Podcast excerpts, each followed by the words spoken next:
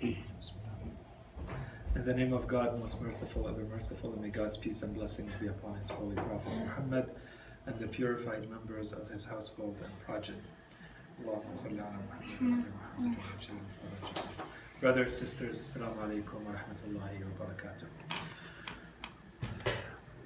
We are now at the seventh lesson in the series that has to do with general prophethood. Uh, inshallah, we'll have enough time to cover lessons both 7 and 8 today so that we can finish the series still in uh, 10 lectures. Um, so this is the third topic that we are addressing. The third topic that we're addressing having to do with general prophethood. So we talked about the necessity of prophethood on its own. We talked about infallibility, and we just finished the infallibility topic. And uh, inshallah, today we're going to start the third topic under general prophethood, which is miracles. So it's uh, it's made up of two lessons. One lesson that presents an overview of miracles, which is lesson seven, and the eighth lesson uh, is the objections and answers to what we present in lesson seven.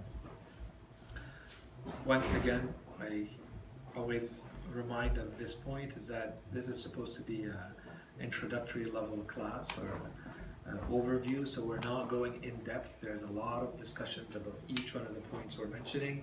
We could spend entire lectures on each one of the points we're mentioning, give different points of view and different scholars and schools of thought have said about it. We're trying to give the overview of what we can consider today being the classic position uh, of our school, the school of the followers of Ahlul Bayt. So the overview of this lesson is to provide uh, the major proofs for the prophethood. So there are three proofs that the author mentions, very much in passing, proofs one and two, and then he spends the entire lesson on the third proof, which is miracles. The point of miracles, as we'll see inshallah, is to establish that the person who's claiming to be a prophet is actually a prophet. So in part, this lesson is yes, it's providing an overview, but it's also meant to allow someone to be able to assess that claim and assess the validity of someone claiming to be a prophet or claiming to have a miracle. Okay, so it's supposed to give us tools for us to, to establish that, and inshallah we'll see some, uh, some points related to that. The lesson then goes on once it's, uh, he presents the two very quick points. The third one is the miracle, so he spends a little little, a little bit of time on the notion of a miracle. What is it? How do we define it in theology? That's first. Uh, and then he basically builds the entire lesson on the definition that he gives, which is going to be made up of, let's call them three big ingredients. If they come together, we have a proper definition. They meet the proper definition of a miracle. So a miracle is going to be made up of an extraordinary event, ingredient one. That event uh, has a divine origin or source, that's two. And three, that this is related to a claim of prophethood. That's the third ingredient. And inshallah, we'll mention a fourth ingredient at the end, which is oftentimes found in works on theology. But recently, scholars have started to say that with this, we have everything. And the fourth ingredient, inshallah, we'll mention it very quickly, is kind of implied under there, and we don't need it as part of the classic definition of a miracle. Okay, so let's start right away with the evidence of prophethood. So when someone says, I'm a prophet, I've been sent by God with a specific communication, with a revelation, uh, one way to right away assess that claim is to look at the history and the character of that person. So if you've lived with that person and you know them directly, you, you know them personally, you know how they've lived their entire life, or you're able to study that in good detail, extensively, comprehensively, then that alone could constitute a proof for the validity of their claim. If you have someone that you know and you consider them very reliable and trustworthy, you know their life, you know what they have gone through, you know how they conduct themselves, generally speaking, that they avoid anything that we would, a normal person would consider wrongdoing or sin or evil or ugliness and behavior in any way, shape, or form, you know that there's already a good foundation. And then they come and they say, Allah subhanahu wa ta'ala is communicating with me and He's asking me to communicate those teachings, that revelation to the rest of humanity or to a group of people, then you can rely on that as a proof on its own. So that's a first proof for prophethood. For someone to say, I'm a prophet, we look at their life, we look at their history, we look at the way they conducted themselves from the moment they were born all the way to the moment they start claiming that now they are starting their prophet mission, their prophetic mission. So, generally speaking, first proof. Of course, there are limitations and there are issues with this proof.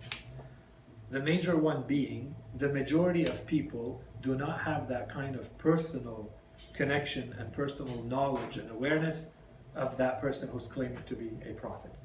So they have not directly lived with that person. They have not been able to see them in action, so to speak, from the moment they were born until the moment they say, I'm a prophet. Uh, nor are they able to study their lives in this manner in an extensive way. You may have chapters of their lives that are well documented, you can go back and refer to them, but you're not going to be able to say this is how they conducted themselves day in, day out throughout their life. So these are the major obstacles, limitations of this kind of proof. Is it a valid proof? Yes. If someone is able to overcome those limitations of this proof. Okay? So that's a first proof that someone can keep in mind to establish the prophethood of someone. The second way to establish the validity of the claim of prophethood is if we had access to a reliable prior prophecy about such a prophet. So you already believe in a previous prophet, divinely appointed, and you are well aware of some of the prophecies that they have given to you, and you believe in them. All of that is established to you, and now all you need is to be able to directly apply the criteria and the conditions that have been given to you from that previous prophet or a prophet living, let's say, elsewhere. So two prophets could be living at the same time, but in different locations. So if you already have the prophethood of Prophet A established, and they're telling you about a prophet B, you can use that as a as an argument or as a proof. So that's another way to have proper, valid evidence, proof for the validity of the claim of prophethood. Once again, the issue with this is the majority of people will not have that type of knowledge, awareness, uh, understanding that, or even belief in a prior prophet or a different prophet who has told them that a, another prophet exists at the same time or will come after with these conditions, with these criteria. So once again, we see that there are limitations with that. Of course, if someone is in a situation where those limitations don't apply to them, then they can use that as a proper proof, proper evidence argument for the validity of a prophet. So those two, very quickly, that's what is presented in the lesson about them. Of course, a lot more can be said here, but that's all we're going to talk about. And now we jump to the third big way of proving the validity of a prophet, the claim of prophethood, which is a miracle.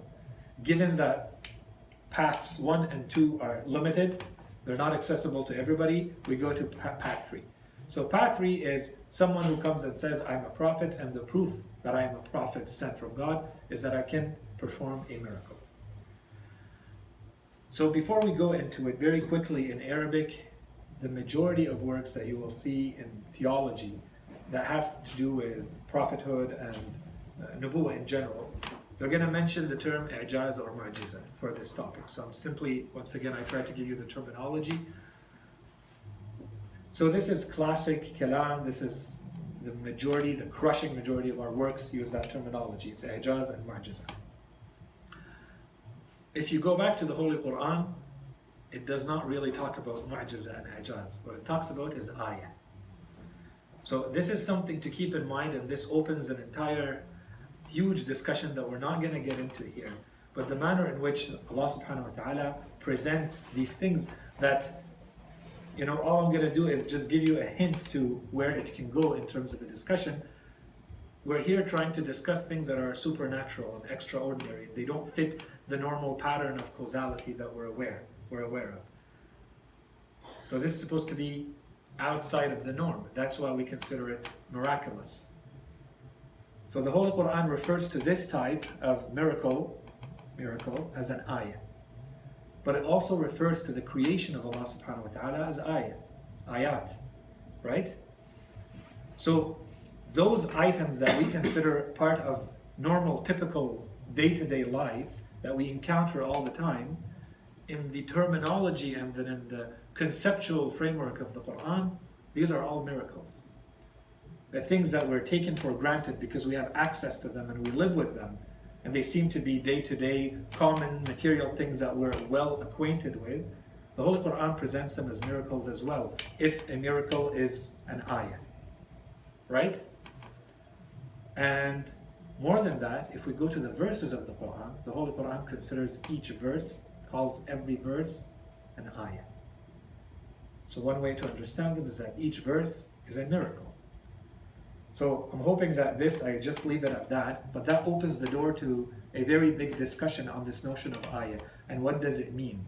And how are we supposed to be dealing with the things that we should take for granted, but the whole Quran comes and tells us, no, these are all signs or miracles. In the same way as Musa salam comes and shows his king being a miracle, or in the same way as we consider any other miracle of any other prophet. These are all miraculous. So they need to be looked at in that manner as well. And for the Holy Quran itself, yes, the Holy, inshallah, we're going to talk about that. The Holy Quran itself, the entire Quran, the entire book, is a miracle. But every verse in it is a miracle as well. So this requires a lot more discussion and thinking, so we leave it at that for now. All that to say, if we go back to the terminology of the Quran, the Quran doesn't really refer to the miracles of the prophets as mu'jiza. It refers to it as ayah. When the Quran talks about Musa alayhi salam, it says that he was sent to Bani Israel with nine ayat, right? So it's all ayah. It's always this reference to ayah. So keep that in mind, the ayah and the manner in which it's used in the Quran. If we go back to the scriptures, in terms of narrations, ahadith, yeah, we have i'jaz and mu'jiza, for sure. We have it in the sayings of the Holy Prophet and Ahlul Bayt Okay, so what is a miracle? So literally, mu'jiza or i'jaz, derivative, this is a derivative from ajaza, basically meaning inability, incapacity, failure. If you fail to do something, if you're incapable, you don't have the ability to do something, even if you want to do it, you have ajz. So mu'jiz in this sense, just from a literal point of view, linguistic point of view, it basically means something that makes other people incapable of duplicating. Okay, so that's the literal meaning. That's why how the verb, the, the word, the noun is derived. Okay? Technically, or in how it's used theologically or religiously in a customary manner, this is a definition that's given in the book. Is this the only definition? Of course not. There are dozens of other definitions. We're not going to go into them. But it has all the main ingredients that you find in the majority of definitions, except one, and inshallah we'll mention it at the end. So, a miracle or a mu'jiza is an extraordinary or a supernatural act. Okay, one. Two, performed with God's permission.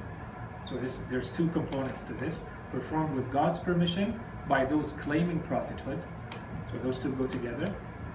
And then three, in order to establish the validity of the claim of their prophethood. So those are the three ingredients. If you find all three criteria, all three conditions together, then you can say this is a miracle in the sense that it's understood religiously or theologically. So when we say there's someone who presented, brought forth a proof for their prophethood, it has to meet these three conditions because we are going to encounter very quickly here, but you will encounter, I'm sure, in your life, and if you think about this, you'll encounter many instances that may meet one or two of the definitions, but not all uh, criteria, but not all three. So it's important to meet all three to say this is a miracle in the sense of i'jaz, miracle proving, establishing the validity of the claim of prophethood. Okay? So now, basically the rest of this lesson is to go over these three criteria and try to understand them properly. So the first one is that the first ingredient is that there's an extraordinary or a supernatural event taking place by the doing of someone. Okay, so let's park the by the doing of someone and just look at the supernatural or extraordinary. What, what do we mean by that? Simply that there has to be something that takes place that does not fit the normal way of doing things, which for the in the majority of cases for all of us as we understand it is this is not the way human beings usually perform certain things, reach certain ends.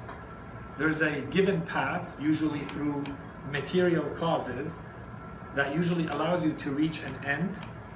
And here the end was reached in a completely different way. If that's the case, then we're talking about something supernatural or extraordinary. That's all we need. So, one way that we can add this is let's say we look at something that is taking place in the living world.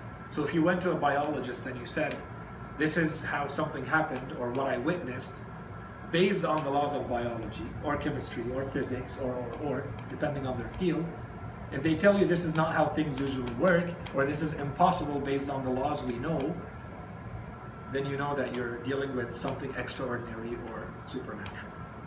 Okay? So that's what we mean by that. The point that we need from this is that do they occur or not? So, as believers, generally speaking, believers, part of their belief is that we believe that there are, because there is a supernatural world, in the sense that there's a world beyond or behind matter and material causes, then we believe that it has an influence and it has there's an intervention, there's a causality, there are things that can happen beyond the material causes that we know. So do we believe in them or not? So maybe an old, a, a door or a window towards a more extensive study of this that we're not doing here. But if you guys are interested, or this is a topic of uh, curiosity or more research, is that we can look at, for instance, uh, events or actions that fall under parapsychology. And today, a lot of experts say it does not really make sense. It does not fit what we understand from the laws of nature, how they, let's say, the mind works, or, or, or, or what yogis are capable of doing. And we'll come back to that at the end. But doubtless, there's no doubt that these occurrences, these acts, actions are taking place. There are events and actions that take place today that do not fit the definition of the material normal causality, things that may seem extraordinary. Okay? So for a believer, it could be as simple as saying, I may pray for someone because they are ill and they get better. Or I give charity because I know by giving charity, I remove, I push away the harm in my life or in my family's life, or so on and so forth. It could be as simple as that. Believing in that means you actually believe that there is more than just the causality, the cause and effect that are material and established by the laws of nature. Okay? So that's all we need from this point. So we generally understand what it is, and we generally agree that it does occur. It can take place in the world. The second item, the second ingredient is we said it happens with God's permission by someone claiming prophethood. The things that are taking place, so of course, don't forget, this is a definition, we're saying three ingredients, so they build on each other.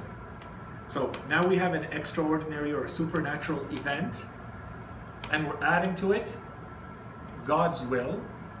And here we're going to say these events fall into two big categories. So, category one, they are events, they are supernatural, they are extraordinary but they can be performed by a variety of people. I'm not going to say anyone, potentially anyone.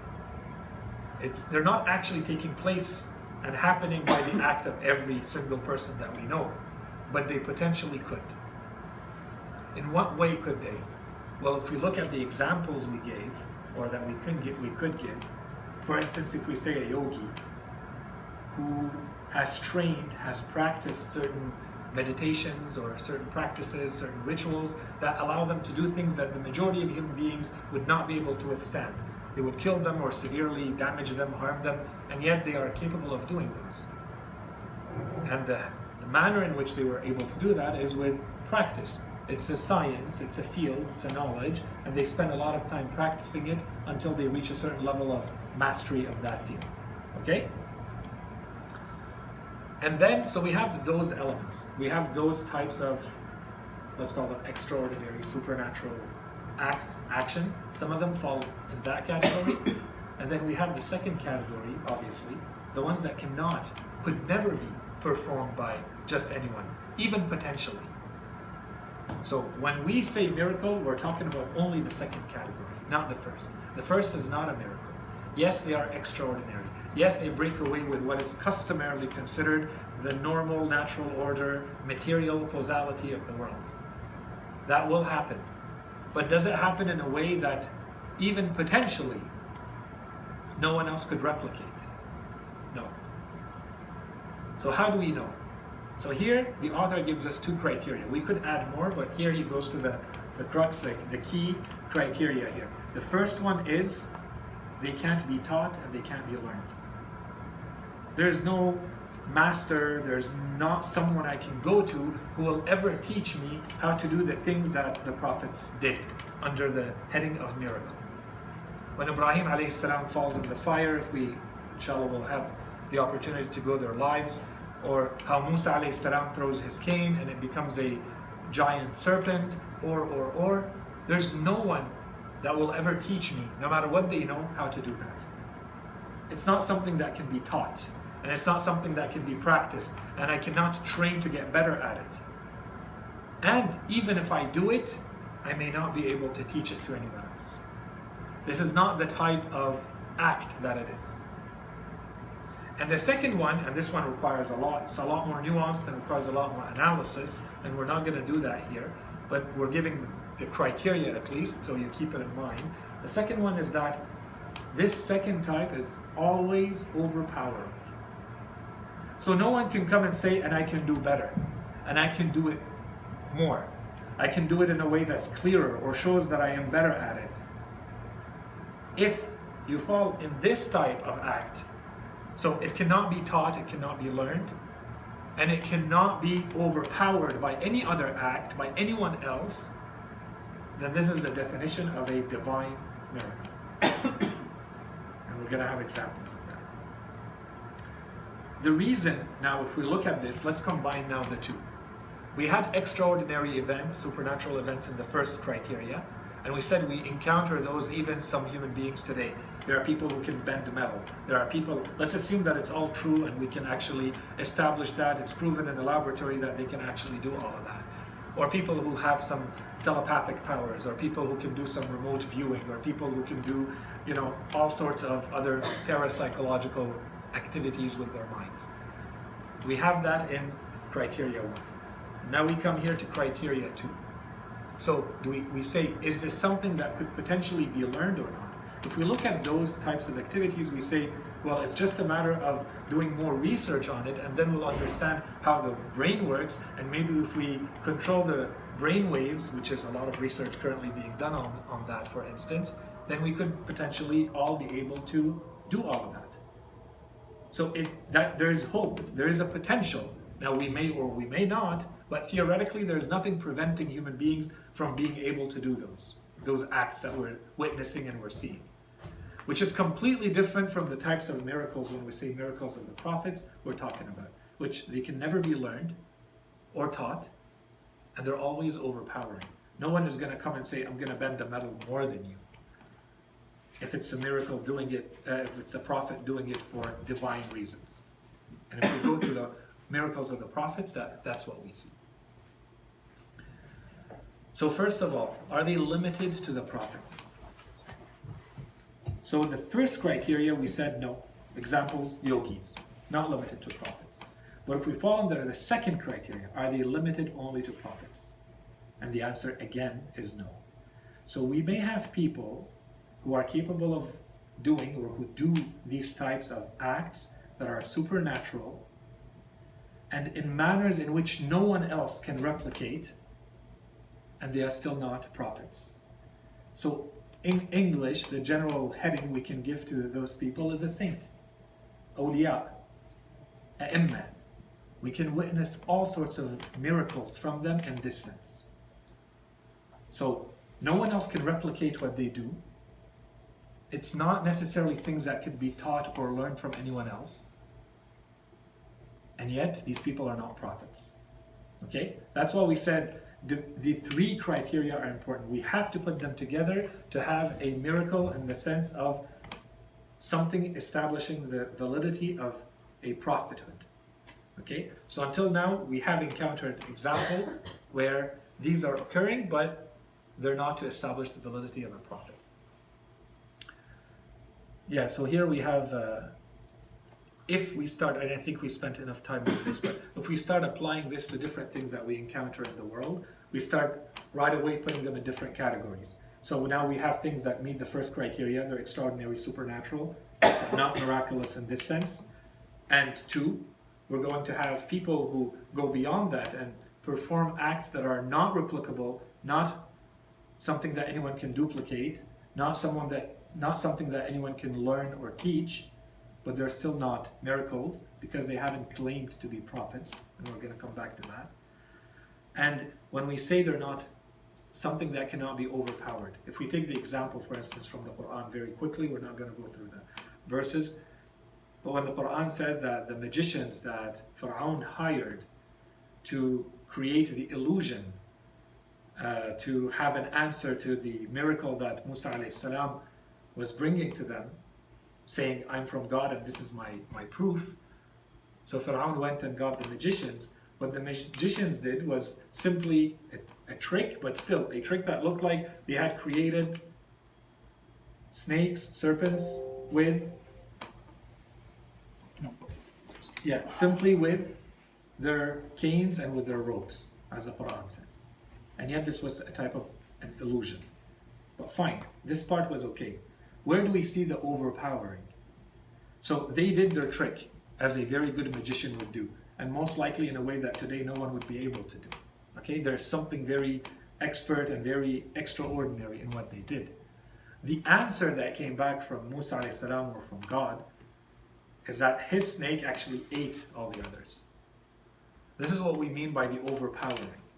So it's done in a way where there is no answer and there is no doubt and there is no confusion. Trickery, maybe. Maybe another magician who would see the ropes, who would see the canes go down and become snakes. Another magician would say, yeah, potentially someone else could do that. But if they saw the snake eating them, they would say, no, no, this is not a, a magic trick. There's something else going on here. And this is the point. That's why we said, and it's important if we don't want to spend too much time on this, but not to go down that path, you go back to the expert. And the expert will tell you is this a trick? Is this something that potentially could be duplicated by someone else, granted that they had the knowledge and the, the practice and the training? Or is it something that breaks all the rules? Okay? So this is a, an example of that. And then we're going to continue with the distinctions in the next slide. And here, so the topic, as we said, is broken down in two.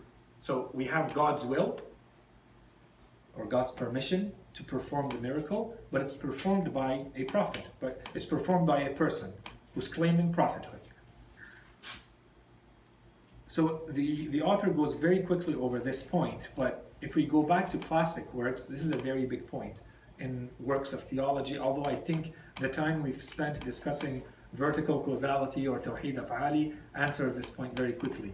The discussion that we have in works of theology is who's actually performing the miracle. Is it Allah subhanahu wa ta'ala who's performing the miracle? Do we say Allah performed the miracle or do we say the Prophet is performing the miracle? Who's the real agent behind it? And so if you remember everything we've said about divine will and divine power and how it's there's a vertical causality, so there's no independent cause, but Allah subhanahu wa ta'ala will grant the faculty, the power, the will to the entity to perform its action, to perform its role, then there's no problem in saying it's the prophets themselves who are performing it. And that opens the door, and I think I may, may have mentioned it at the next one. In any case, that opens the door to a point, again, it's nuanced and it's very delicate, but it's mentioned in, in some works, so I'm mentioning it quickly, uh, that the personality, the individual personality of the prophet or the wali, the saint, whoever's performing the miracle, is actually an ingredient in that miracle. It would make a difference who performs the miracle. It manifests itself differently because it goes through their soul. It goes through them, through their individuality, their personality. When it, yeah, so it is Allah subhanahu wa ta'ala who is ultimately the cause of everything, including the miracles. But these miracles are going through specific people. So there is a role that their personality, their individuality plays, and this is not the time to go deeper into this topic. But all that to say, based on everything we've presented until now about the oneness of Allah subhanahu wa ta'ala, or philosophically presented as vertical causality versus horizontal causality, we go back to those lessons, then this point becomes moot. We don't need to spend as much time as they do in classic works to say who is performing the miracle. Everything ultimately is done by Allah subhanahu wa ta'ala. It's His power and His will. No one is, no cause is uh, autonomous, right? So everything is from Him, all power and all will, and so on and so forth. So the claim of prophethood is the third ingredient. So now we have an extraordinary or supernatural act, one. Two, performed with by someone with the will and power of Allah subhanahu wa ta'ala or God's permission. Three, very important ingredient, with a claim of prophethood. Okay? Very important. That they are claiming, I am a prophet. We have to add that. So, difference between prophetic miracle and other divine miracles. This is what we said when we said there are miracles in the sense that no one else can replicate. You cannot teach them. You cannot learn them. They will be overpowering. But the person who is performing that miracle does not claim to be a prophet.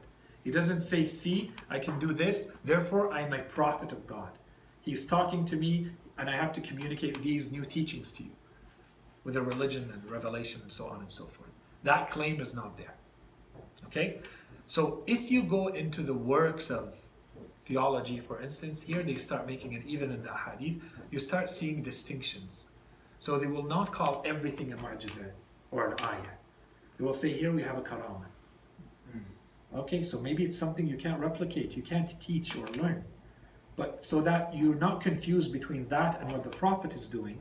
So this person has been granted a favor, a grace from Allah subhanahu wa ta'ala for their high spiritual purity and rank. Allah subhanahu wa ta'ala allows them to do certain things. Those are favors or graces or that they receive from Allah subhanahu wa ta'ala, but there's never a claim to religion or being a this is a revelation from Allah subhanahu wa ta'ala, and therefore I'm a prophet. This claim is not there. Okay, so this is very key, important thing. This is why, so as to avoid that confusion, we say these are karamat and these are mu'jizat. These are miracles and these are, call them whatever you want. You can call them favors, or in some places they, they translate it as a saint miracle versus a prophetic miracle or a prophet miracle. Okay, to be very accurate. And the same thing sometimes we find in the communications of Allah subhanahu wa ta'ala. So in the verses of the Quran, generally speaking, it refers to a lot of the communications, if not all, of the communications of Allah as wahi. Okay, so generally we translate that as revelation. But so you go into the narrations or the works of theology, you see here there's different types of communication. So depending on how the communi- communication takes place, or between whom and whom, so is it a prophet or not? It may not be, or sometimes it's with a prophet, but not in the in the sense of a scriptural revelation to people. It may be called ilham, for instance. So you don't confuse them. So it's in the same way, or tahdith. So we have in the in the narrations Fatima Zahra, or in, in her ziyarah is al muhaddatha. Okay, what do we mean here? So there's a communication, but we don't call it wahy. There is a communication from Allah subhanahu wa ta'ala and Maryam alayhi salam. There's tahdith, there's Allah subhanahu wa ta'ala communicates, speaks to the person, but we don't call it a revelation or a wahi per se. Okay? So these are things to keep in mind, and these are simply so we don't confuse everything as though it's one. These are different types, different of different nature. Would the distinction say be because wahi is meant for general consumption, as in the Prophet becomes the point to relate, whereas an ilham or a hadith is just for the Prophet himself? It could be.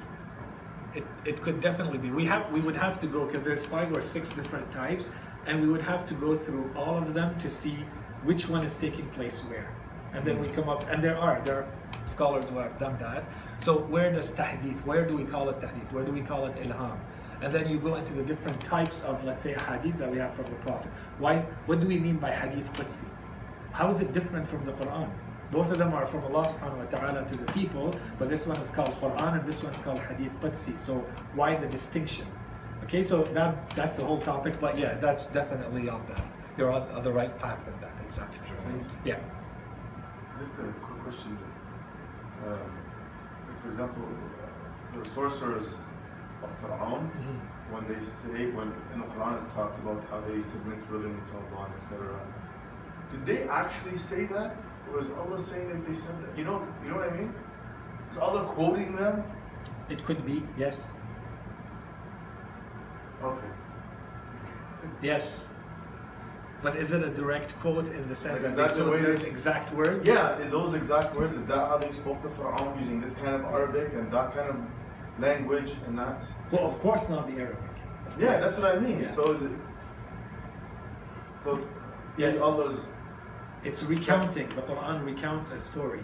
Of Mm. course, it doesn't recount it in all its details, and it recounts it in a way that fits the purpose of the Quran and the Quranic language. Is it a direct quote? I don't think anyone. It's not, they don't speak Arabic back then. Yeah, of course not. But the same thing could be said with the angels. The same thing could be said. That's a whole discussion about the entire Quran.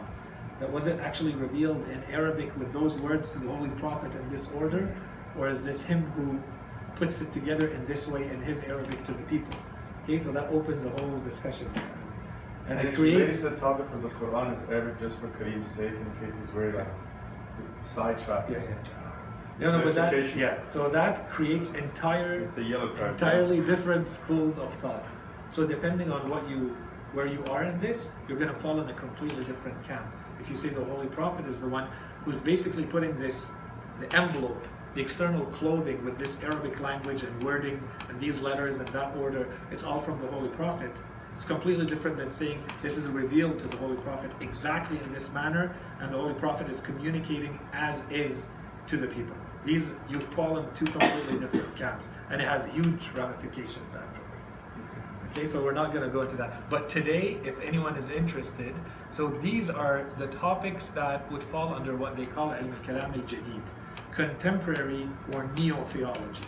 Okay, because theology, as we're discussing it, so you know, I try to put some topics here and there and keep them relevant. But a lot of what we're discussing is the theological uh, framework or theory Uh, as it has been presented classically. So a lot of these points are a thousand years old, if not more. We're saying the Imam spoke about them, right? Which is completely different than saying, but is the Arabic wording coming from the Prophet or not? No, no, you're going back maybe 50 or 70 years now to very specific scholars who wrote entire books about this. And so these become kind of new arguments. Of course, you find a lot of the answers in old texts and old narrations and scriptures, but they were never presented in this way. So these are all ilm al-kalam al-jadid and yeah, I would say anyone who finishes a good course on classic theology, definitely encourage them to go do a, a course on ilm al-kalam al-jadid, to be exposed to the arguments of the different schools and, and, and reach a verdict about them because you need it when you enter into theological and philosophical debate about religion.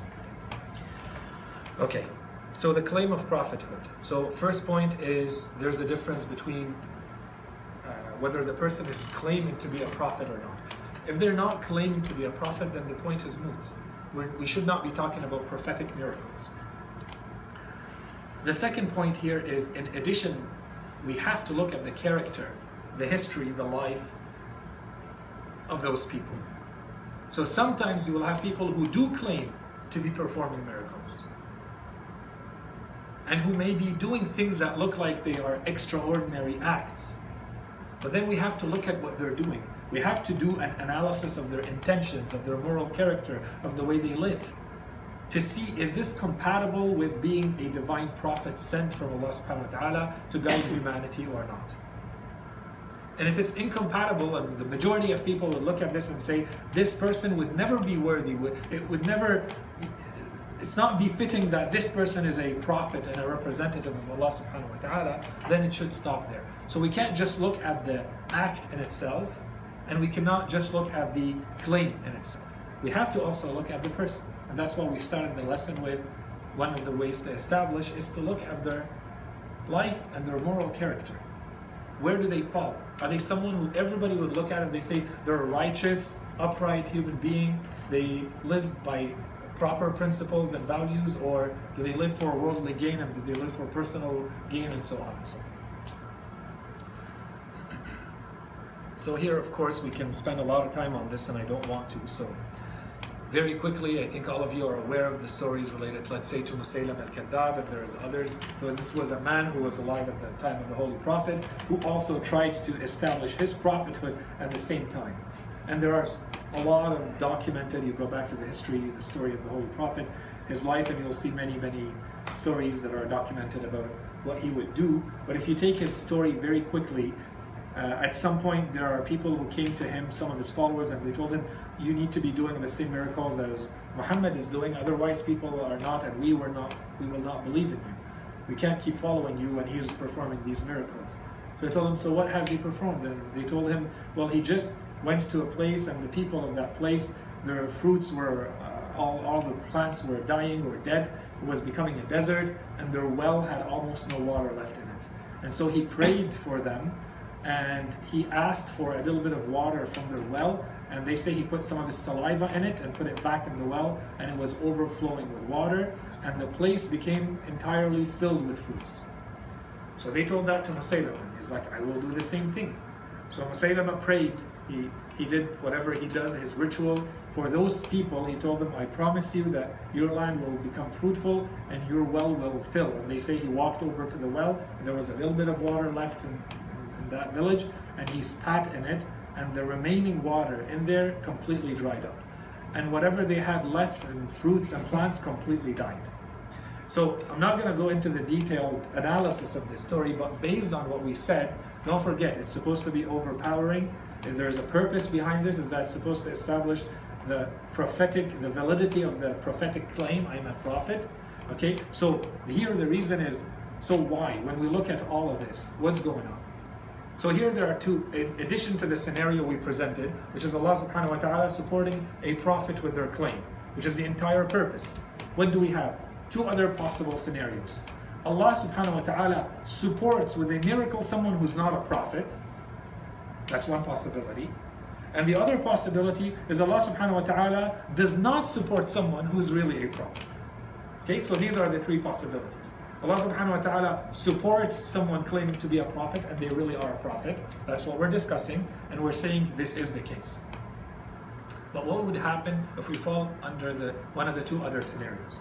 So someone who is not a prophet, example, case in point, Musaylam al-Kadhab, and there's hundreds if not thousands of these in history. Someone who is not a prophet, who claims to be a prophet from Allah subhanahu wa ta'ala, what would happen if Allah supported them with miracles? It would misguide the people. So this is the one thing that your kind of your reason is going to stop at, right? So you've used your reason, all of your rational arguments, and now you're gone to the supernatural. So you have to rely on this miraculous aspect to say this is the final proof that this person is actually sent from Allah subhanahu wa ta'ala.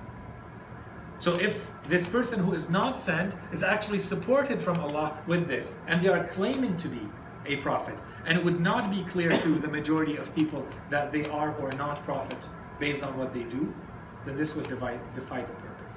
That's why we say that would not work. And Allah subhanahu wa ta'ala would not allow it to happen. That's one, one scenario. And the other scenario is if Allah subhanahu wa ta'ala would not support someone who is a prophet who needs the miracle to establish his prophethood, and Allah subhanahu wa ta'ala does not support them, again it would defy the purpose, goes against divine wisdom, which is the first lesson in this series. Why do we need prophethood? If this does not happen, if Allah subhanahu wa ta'ala does not support them with a miracle, when the miracle is needed, then it defies the purpose of the divine intervention to establish guidance for humanity. Okay? Yeah, here very quickly we can mention. So imagine a scenario, just an allegory, an analogy. So let's say you have someone who comes to a town and he tells them, I've been sent by a certain king, by the king of the land. He sent me with a very specific mission and this mission is to do this, this, and that, and he's asking them things that would normally not be asked of them. So they have to go out of their way. So they're going to tell him, well, what's the proof that you were actually sent from that king? What's the something has to be supporting your claim that you're actually sent from him before we, let's say, give you this money or do whatever you're asking us to do. So he could say he has to say something that is very convincing to them. So if he told them tomorrow the king is actually coming to this town, so when he's going to come by, I'm going to greet him in this very specific way that will tell you that only someone like me and someone like him would know, and we would greet each other in this manner to show you that I am truly his representative. So the people will wait, and if that happens, they will say, okay, yes, the probability just became overwhelmingly clear that this is actually a person sent by this king. And if it does not take place, then we will have a problem. How come the king did not greet him in this way, and it may completely invalidate his entire claim? This is one way to understand the miracle. It has to be something that is being provided by someone making a claim. I'm sent by someone. I have been given something to show you that this is my supporting evidence that I'm sent from them. This is something that only I can carry. No one else can carry this. And it needs to be convincing to the majority of people. So this example is mentioned in Mizan, to say Tabatabai, since you mentioned him. He talks about this when he talks about the nature of miracles, for instance. How, what's their nature and what's their purpose and how are they supposed to work? So if you understand that, then you understand what would this king allow this person to have and not to have, and what situation would he create? Would the king ever create a situation where that person is completely no longer seen as representing him in the, to the people? Would they allow that? They shouldn't, unless they want to get rid of them. Right? So with something similar could be said about prophethood. Of course, it's a simplified example, but that's the, the purpose. Quickly, a few additional remarks. First of all, the fourth ingredient, so we just gave three ingredients. We said if they're together, then we have a proper miracle in the sense of establishing prophethood. Extraordinary events, acts, actions being performed by people who claim to be prophets with the permission of Allah subhanahu wa ta'ala. Right? Here the challenging the challenge function is would be the fourth ingredient. The fourth ingredient is that no, not only is something performed that defies or breaks away with the natural order of things, but there's also a challenge with it. I dare you to try to do something like it. Mm-hmm. Okay, so this is in classic theological works, this is the fourth condition. Increasingly, our scholars are no longer mentioning it. They say with the three that we mentioned, that's sufficient. You don't need to explicitly state, and there has to have, there ha- it has to carry a challenge role. It doesn't need to. The challenge role is implied in there. If you understand the three conditions, you know that there's an open challenge, you know, to try to defy it if you can. Try to beat that if you can. Okay? So that's one. A couple of notes on spirituality.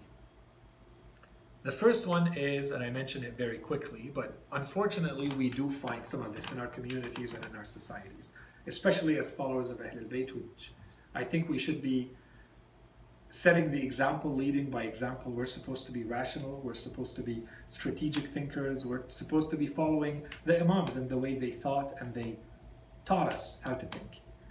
So for someone, let's say, to very quickly let go of things that are very well established and known, valid in religion, because let's say someone saw a dream, or someone believes in some sort of superstition, or, or, or, is not really acceptable. And we unfortunately find a lot of that. So I mentioned that as a very quick point, especially as it relates to the claim of miracles. So and so can do this and that. So and so can break the natural order of things with, with something. And this is how we have had entire groups of people who suddenly say, you know, the Mahdi has appeared and we're all followers because he can do something. It's not as easy as that. Don't just jump after on a, any bandwagon because, you know, it looks like someone may be doing something that may look like it's extraordinary. Okay, we have criteria that are very well established. We have scholars and we have our reason beyond all of that to, to use. So that's one. The second thing is the purpose behind Islamic spiritual development. I think there's always this insistence. If someone is not a believer in God, or someone is a believer in God but just not a Muslim, or, or, or, and they can do things that seem to be defying the natural order of things, then how come? How come, as a good Muslim, I'm not able to have any telepathic powers, and yet this person looks like they have some telepathic powers? Or they can eat fire, or sleep on nails, or walk on water, or, or, or. Okay, there's all sorts of examples. And the main point, and this requires a, a good discussion, but very simply, very short. The point of our religion, especially from the spiritual dimension, the point is to develop your soul so that you get closer to Allah through purity. The point is not to build these capacities, faculties, abilities. This has no merit in our religion. That someone walks on water does not have merit on its own. So maybe there is a way that you work on certain aspects of your being as a human being and you can walk on water. You can control certain cause and effect. You can manipulate the natural order of things. Does not necessarily mean that suddenly this has any real worth. Yeah, you worked, it's like you worked out a muscle and you've become very strong at it and you can use it in a certain way. But that does not make you better or worse. And in fact, our scholars usually try to avoid this. And this opens a, an entirely, completely different discussion. It's not in theology, this would be more in akhlaq and spirituality and ethics. That are these things desirable or not? So everything comes down to the intention behind them. In itself, the act means nothing. You don't follow someone because they seem to have more of a, you know, miraculous ability. No, our imams, let's say, or the Holy Prophet or the Quran, they've given us the criteria for the moral spirituality of someone. They say the modesty of the person is worth a lot. So that becomes a lot more important than can someone perform something. This is what we're looking for. We've been given those criteria. The rest becomes a little more, you know, gray. It's not black and white. The black and white we've been given. There's no specific purpose in trying to develop this spiritual capacity if all it means is I can do something that looks like it's, it's extraordinary. And we have to add to that, so what's the intention? Why did you learn that in the first place? What are you trying to accomplish with it? This is where our scholars try to steer away from that. If you've been given that by Allah subhanahu wa ta'ala as a favor, you're probably going to try to hide that. Because you don't want that to become a, a stumbling block in your spiritual path. And not do the opposite and try to use it. You'll be very careful in the way you use that. Right? So this is what we feel and we find in the works of of uh, ethics and, and, morality about this. A last point here is everything that has to do with the miracles that we discussed until now has to do at a high level with the claim of prophethood. It has nothing to do with specific teachings being brought forward by the prophet. So no one should go back to a prophet and say, I expect, let's say, a miracle because you just told me I have to pay zakat or perform hajj or pray salat al-subh and you know two rakat. These are specific teachings. Once I've accepted the prophethood, let's say the prophecy of a prophet or the prophethood of a prophet, at that level, the whole point of accepting it is that the rest of the teachings are going to be accepted as devotional proofs, ta'abbudi. In other words, to put it very bluntly, you basically follow, follow them blindly. Once you've established that this person is actually sent as a prophet from Allah subhanahu wa ta'ala to teach you, then the rest just it's submission to that. And it's following that. You don't expect or you don't need specific proofs for each one of the teachings or this teaching versus that teaching. Okay. And yeah, at the end, this is very quickly. I thought, you know, one narration from Imam Sadiq alayhi salam, I thought that to me summarizes this entire lesson that we just had. Imam salam, he says, La yu'atiha, Allah subhanahu wa ta'ala says al mu'jiza, La yu'atiha, Allah subhanahu wa ta'ala is a, Allah subhanahu wa ta'ala gives the miracles to, I believe it's not written properly here. Allah subhanahu wa ta'ala has a sign or a proof or evidence that he will only give to his prophets and his messengers and those who represent him in order to establish the truthfulness of those who are truthful and the falsehood or the lie of those who are lying. Okay, so if you understand that, then you understand the entire lesson. Okay, so the entire lesson becomes an explanation of this one hadith Imam Sadiq alayhi salam. Um, we could very quickly go into the four objections and finish them, and finish the lesson here. We're already at 55 minutes. Or 55, we can Yeah. stop here. Yeah, because it's better to take our time. Sure. The objection next time, maybe. Yeah. Okay. Yeah, so So, let's- can I just? No, so we still have six minutes for questions. so we start the priority list for the sisters if they have any questions. Uh, any questions? No, nothing. Okay, the priority to everyone, and then at the end, Hassan moves. Yeah, we go. Yeah. Okay, um, okay, um, one, one of the things that I mentioned is that uh, a miracle is not known and not applicable. But there are certain things that are the past long time ago prophet, like for example, Nabi Isa alayhi salam, he walked on water, he uh, did certain things. And when he brought in the earth, Taylor, brought in the, like, to teleport to one place to another place, these things can be practiced by certain people today, right? So when the prophet did it at that time, was it uh, considered a miracle? Because at that time nobody was able to replicate those, but today we can replicate these things. So whatever the prophet did, our prophet, and Imam and Islam, or any of these guys did at that time, a thousand years from now, they did it and it replicated. But it's still considered a miracle because at that time and at that era, it was not Just to be clear, so you're saying they're replicated by an imam or replicated by not just normal people. Okay, so here, so the question is, and this was supposed to be the objections, it's not Mhm. first or second objection, it's there. If a prophet is doing something that looks like someone else can do later, what do we do with that? And maybe it's because we are lacking knowledge. So when the miracle was performed, I believe it's the first objection, when the miracle is performed, the people of that time did not understand the causality and how to get it done. But maybe today or later, you know, you give enough time to humanity and they will, you know, explore and investigate and try to reach the truth, and then that they will also discover the way to do that. So a couple of things, but very quickly. The first is that if we look at the definition we gave of miracles and we go back to what we consider to be the miracles of those prophets, no, we do not believe that anyone could replicate what they did. I think because of the overpower element. That's right. Yes. So if one can teleport, one can teleport even better because the Image Mi'raj, right? That's way outside of Yeah. this. So here's where I want to add the nuance. So you're saying let, we look at something. You can't just look at the end.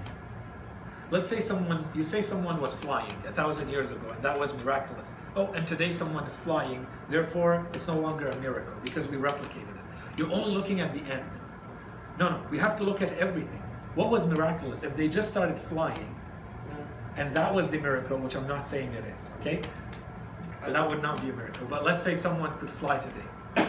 you can't tell me, and they used a tool to fly when that person didn't. They didn't get in a plane and flew. They didn't use any tool, or you have to do it in the same way they did it. You have to stand at the water and use a normal, typical cane and, and hit it, and then the, the water breaks in two mountains, as Musa alayhi salam did. That's how you replicate it. You don't put a bomb in there and split it in two and then use tools to. That's different. So Isa alayhi when we say, let's say he used medicine, and this is why I'm saying we have to be very careful. The Quran alayhi does not talk about Isa walking on water. Okay, so if I go back to the miracles performed, he says, for instance, there were people who had diseases and he healed them, or uh, and their diseases that are not healed in that way. Okay, if you have you have someone who is entirely blind, born blind, and Isa alayhi salam just performs a little prayer and they are no longer blind, or someone who is you know medically, scientifically dead and he raises them back from the dead, I don't think he was using any cardiograms or using any. You have to replicate it in the same conditions. So can someone say today, a thousand or two thousand years later, that they can replicate the miracle in the same conditions? This is this is good. But look at that era, but only impossible. So it's not only that era. That. Oh, so, so That's what I'm saying. So you cannot say that it's overpowering, but only overpowering in that era. So now then, is it random? So this opens the discussion to how are these miracles chosen? And we have narrations from our Imams salam that say these were based on the requirements and the expertise of that time. So who is who was most influential? Who had the power? Who would be most convincing? Who do you really have to convince in that world to spread your message the most? So in the time of the Fir'aun of Musa it was magic. So if you get the magicians to agree that this is a divine miracle, that's it. The whole edifice crumbles. So the miracle is directly aimed at them. So it comes out in this manner. Whereas in the time of Isa in our narrations, our imams tell us, medicine was considered to be extremely advanced. And people were doing things that maybe today we would consider miraculous. So that's why when he does his miracle, it's the experts, that's why we go back to the idea of the experts of the field say, no, no, this is way beyond, it's of different nature. This is beyond our means in this field. There's nothing within our capacity to do this, to replicate this now or in the future. So now we have to actually sit back and look at every miracle on its own and one, establish that it, it was a miracle. And two, is it replicable or not? Okay? So that's the, the answer. Um, I'm sorry, had on, but he said I had a put up.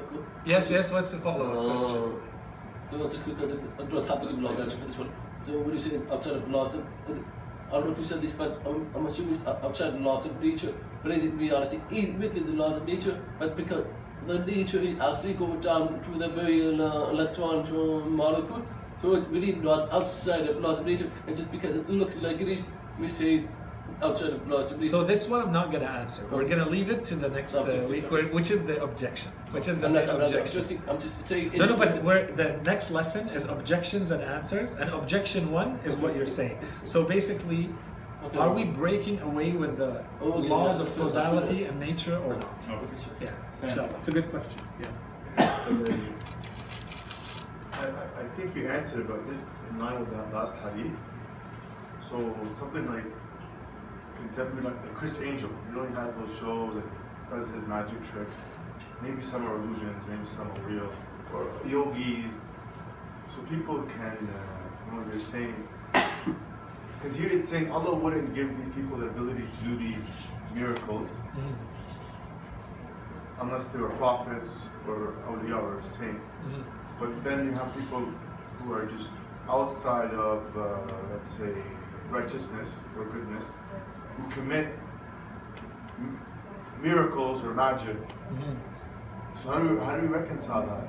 So that's why I said it could be extraordinary. This is extraordinary things. Have they claimed to be prophets? No, they don't claim to be prophets. So that's why we said the claim to prophethood is important. If the person says, I can do this, but I'm not sent by God or anything. Okay, that's one. Two, we said it cannot be something that you can teach. Maybe if I go spend a year with Criss Angel, Yeah. he's gonna teach me all those tricks. Oh. And I can do. So I you're saying what they do is not, It's not repeatedly. it's not ma- like miracle according to how we're defining a miracle. You can never go to the Holy Prophet or Musa alayhi salam or Isa alayhi salam to teach you how to raise the dead. Right. Okay. He would not be able to teach you, and you he would not could be able teach to. you his discipline to enable you to have. And last week, say eh, last one, last week, say eh, you said how are the masumin they're sinless and also they don't make mistakes. So I thought to myself, okay, how about from the prophet or even the imams with certain appointees they put in government posts. They later recanted on those positions. Say, okay, this person wasn't good. Or for example, certain prophets taking on certain wives. Mm-hmm. From Nabi Lut, Nabi Nuh, our prophet. Certain prophets taking on companions like Nabi Musa. He had amongst his companions people that were, were you know, exactly like Sami, were, uh, Yeah. the prophet who had companions who were. Yeah. But even so, how- were these considered mistakes? Because were they not that? Are they considered mistakes? So- So same thing with appointment, like government posts. Let's say the other one's for a test. So it wasn't because this position you want to take on this friend or this companion to let's say teach us how to deal with a person, but like they appointing a certain government official who ends up being corrupt. So let's go a step higher. Ah, So let's say Allah subhanahu wa ta'ala, who allows Iblis to teach the angels for 4,000 or 6,000 years, if not more. Was that a mistake? Or we look at the history of humanity, and you know, depending on whatever interpretation you have, you have a group of people, the people of Nuh alayhi salam. Allah subhanahu wa ta'ala creates them, gives them all the means, and at the end they're not guided, so He wipes them out. Was that a mistake? So today, a lot of people view the Bible and the history of the Bible in that way. Allah subhanahu wa ta'ala made mistakes. And so every time Allah subhanahu wa ta'ala is correcting that mistake by coming back and putting white out on it, and you know, at the end he has to send his son or whatever, you know, uh, uh, narrative you want to follow. That's one interpretation. And the other one is no, it's not making you are using the natural means and every time you come back and intervene in it, it doesn't mean that you're making a mistake. It doesn't mean that you didn't know what was going to happen.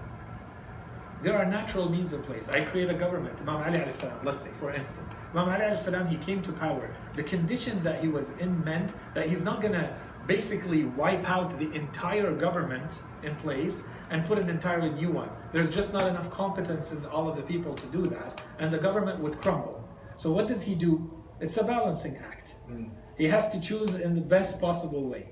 This person, okay, he's the least evil that will also allow the majority of people to still live in what looks like a stable life. So let's keep him in place until he does something that completely exposes him to the people, which happened with a number of them. And then in that case, that's it, he needs to be removed. But then no one can come back and say, you removed so and so without reason. Right? It's, this is a balancing act. Uh, Whereas others, he put them, there should be good, they are righteous, good people, but they may not have all the political competence. But how do you do that? How do you acquire the loyalty of this tribe without putting this person from this tribe in your government?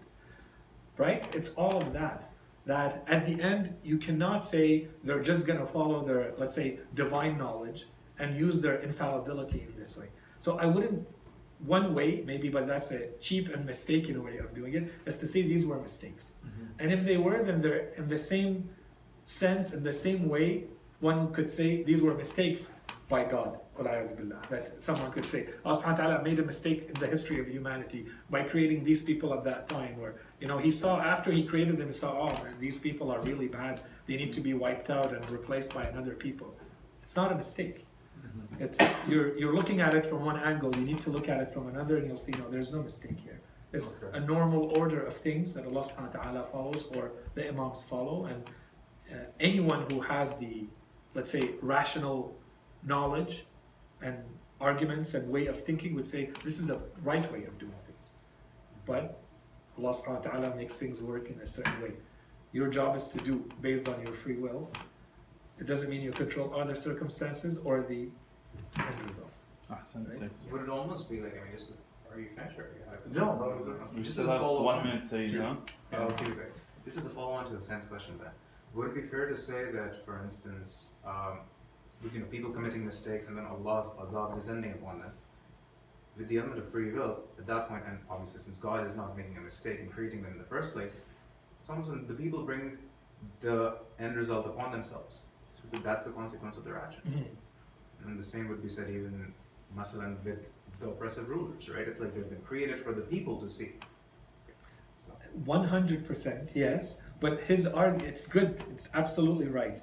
Uh, but his argument, it has to be said in a way so that it's also applicable to, let's say, the manner in which the Holy Prophet or the Imams ruled, for instance. So from the outside, it may look like they made a mistake. Mm. And today we do have that. Even within our school of thought, there are people who say, you know, Imam Hussein salam committed strategic mistakes or military mistakes. Or Imam Ali alayhi salam should have done this instead of that.